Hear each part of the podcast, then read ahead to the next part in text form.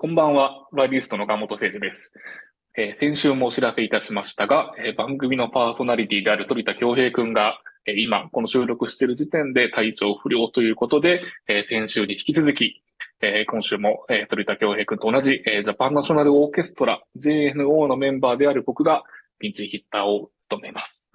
えーまあ、急なことだったので、えー僕はドイツのベルリンの、えー自宅からの、えリモートでの出演となりますが、実は今週は、え東京のスタジオに心強いゲストが登場します。え JNO コアメンバー最年少、23歳のバイオリニスト、東良太くんです。えこの後すぐ登場いたします。えーまあ、同じ JNO のコアメンバーとして、そしてバイオリニストとして、えまあ、いろいろな話をしていきたいかなと思います。なかなかこう二人でゆっくりと腹を割って話す機会もないので、えーこの機会にぜひたくさん話せたらなと思っています。えーグローイングソノリティ、今夜も最後までお付き合いください。Growing sonority.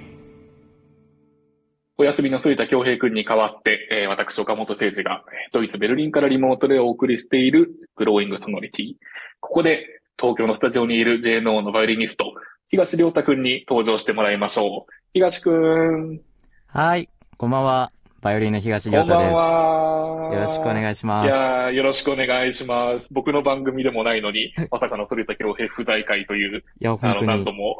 なんともですが、バイオリンの話、JNO の話をしていけたらいいかなと思ってます。はい、お互い頑張りましょう。よろしくお願いします。いやね、本当に反田くんが不在の中で二人で話してるのは不思議なんだけれども、まあ、まずはそんな東良太くんについて少し、えー掘り下げていこうかなと思います。まあ、僕個人的には、もう東くんといえば、ストイックなバイオリニスト、そして食べるのが大好きというところも、あの、印象にあるんだけれども、これは合ってるのかな？そうですね、食べる方にもストイックに頑張ってます。そういうことか。なるほど、なるほど。食事が大好きなので、なるほど。まあでも、誠治さんも、なんか、美食家のイメージが、僕の中強いんですけど。やややまあ、まあでもね、音楽家やっぱり、あの、厳しい練習の合間と忙しい本番の合間に食べる美味しいご飯に救われてる面はた多分、たくさんの人あるよね、きっとねね。。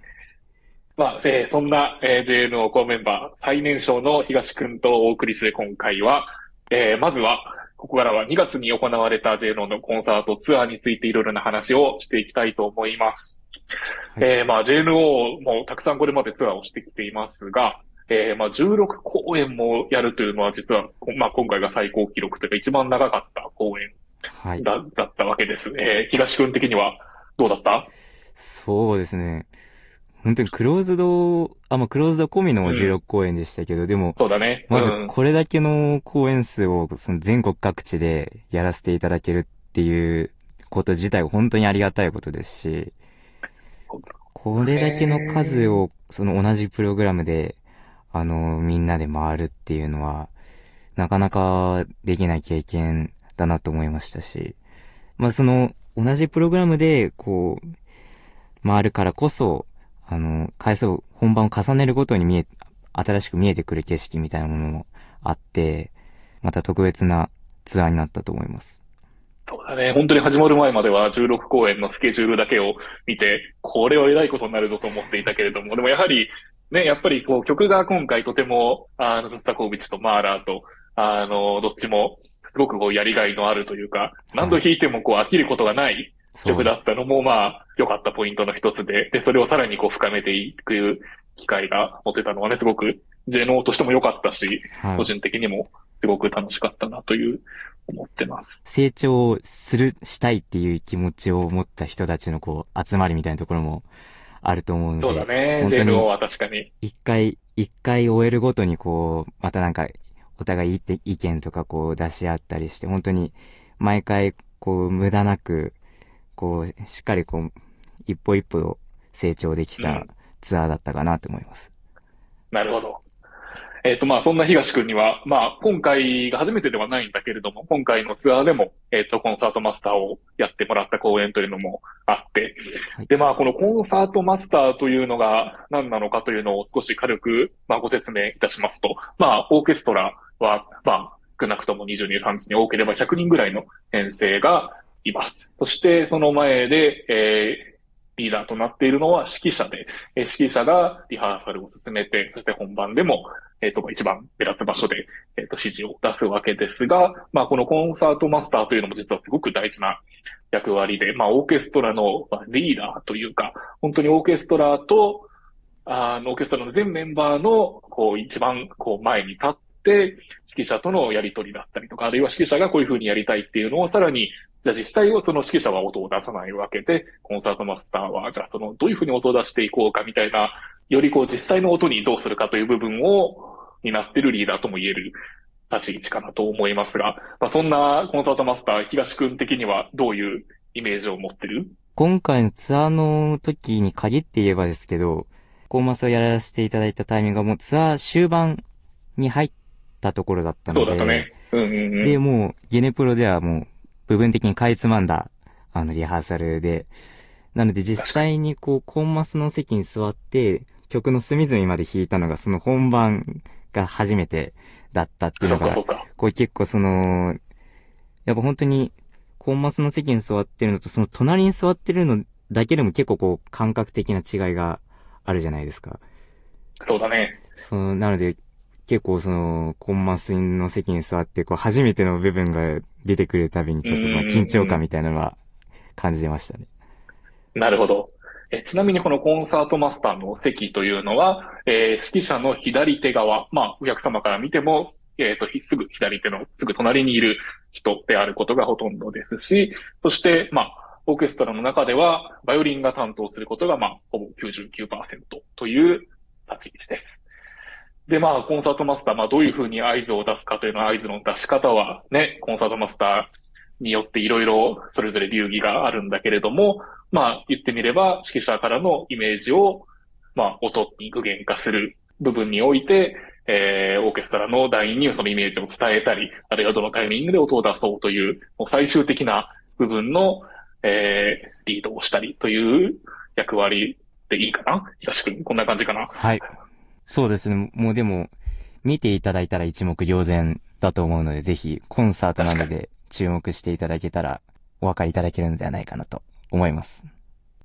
何かこう、心がけてることとかあったりする例えばコンサートマスターの時と、はい。隣の席で弾く時と、何か変えてることとか、意識してることっていうのがあったりするのかな？まあ難しいなというか、そういうふうに思うことは、こう、なんか弦楽器、管楽器、打楽器とか、いろんなこう楽器の種類がありますけど、その楽器の種類によってこう、捉えやすい合図っていうのが違うんだなっていうのが、すごい最近特に実感してて、なるほどなるほど。そのこう感覚とか技は磨き、磨いていきたいなと思っているところです。で、ね、そのコンサートマスターのがどういうふうな仕事をしてるかって、実は、あの、聞いてるお客さん側にはあんまりきっと伝わりづらいじゃん。はい。でも、意外とオーケストラの中では、やっぱり今回このコンサートマスターだから、ここがうまくいったとか、あるいは、うんまあるいはこういうことが起きちゃって、ここ、そのせいでうまくいかなかったみたいなことが、ね、実はオーケストラメンバー内では弾いてる側は、そんな話をしたりもするもんね。そうですね。結構もう、もう、もう指揮者に次ぐ、まあ、第二の指揮者ぐらいのうん立ち位置だと思うので、本当に背負うものも大きいのかなって思いそうだますし、ね確かに。本当にでも、まあ、その分、とてもやりがいのある仕事だとも思います。うん。指揮者、反田恭平から教わったことだったりとか、あるいは彼にちょっと彼がいないうちに言っておきたいこととかあれば聞いとこうかな。そうですね。あの、ちょうどツアー後にその、コンマスをやった時のことを、あの、マエストロソリタに、あの、ん。お聞きしたところ、そう、うん指揮を、指揮もよく見てくれてるし、こう、やりたいことを、こう、しっかり捉えて、それをやろうとしてくれてるのがすごい伝わってきて、それは、こう、すごいいいところとして言ってくださったんですけど、その指揮に対して、こう、敏感に反応しすぎてるっていうことをおっしゃっててなるほどね。その、もうちょっとこう、俯瞰した感じで、こう、コンサートマスターとしてこう、どっしり構えてるような感じでやってみたらどうかっていうのをアドバイスとしていただきました。まあ確かにこれは難しい問題だよね。なんか、ね、やっぱり細かいニュアンスを出したいっていう気持ちと大きい流れっていう、まあ、そもそも音楽をどういうふうに作るかっていうね、そこのこの、好みだったりとか、センスの違いもあるし、でも確かに、こう、ね、1対1でデュオをやってる時とかだったらさ、こう、細かい部分に反応して、こう、超超発しのみたいなことができるけど、やっぱり後ろ側にね、何十人、同じパートで10人いたり、オーケストラ全体で50人、100人いたりとかするときに、やっぱりそれだけだとついてこれない。それが、ま、周りからしてみると、急にそのことをやられても困るよ、みたいなことがあったりするのも、確かにコンサートマスターの場合はもしかしたら、少しだけ大きな流れを提示してあげることが大事なのかもっていうので、俺も最近、最近をなんか分かってきたような、まだ分かってないような感じだから、いや、難しいところだね。そうですね、こう、やっぱ常に、こう、まあ、お、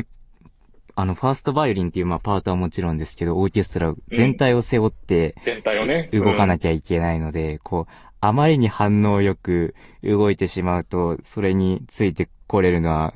こう、近くにいるわずかな人だけというか、そういうことになってしまうので、本当にそこのバランスが難しいですね。なるほど。本当にこう企業の中華管理職的な立ち位置をやらなきゃいけないからね、難しいね。どっちからも怒られそうですね。えー、では、えー、このあたりで、えー、東区に選んでもらった一曲をお聴きいただきたいと思います。どんな曲でしょうか？はい。プロコフィエフ作曲のピアノ競争曲第3番です。お、これはどういう、東くんにとってはどういう思い出のある曲なのかな？そうですね。この曲は、2年前に僕が初めて JNO に関わった時のプログラムにこの 曲が入っていて、この曲を聴くと、そのツアーのこう、感動というか、そういうものが蘇ってくる大好きな曲ですし。なるほど。では曲紹介、東くんからお願いします。はい。プロコフィエフ作曲、ピアノ競争曲第3番第1楽章。ピアノ、反田恭平さん。指揮、佐渡豊さん。トーンキュンストラー管弦楽団の演奏でお聴きください。growing sonority. sonority.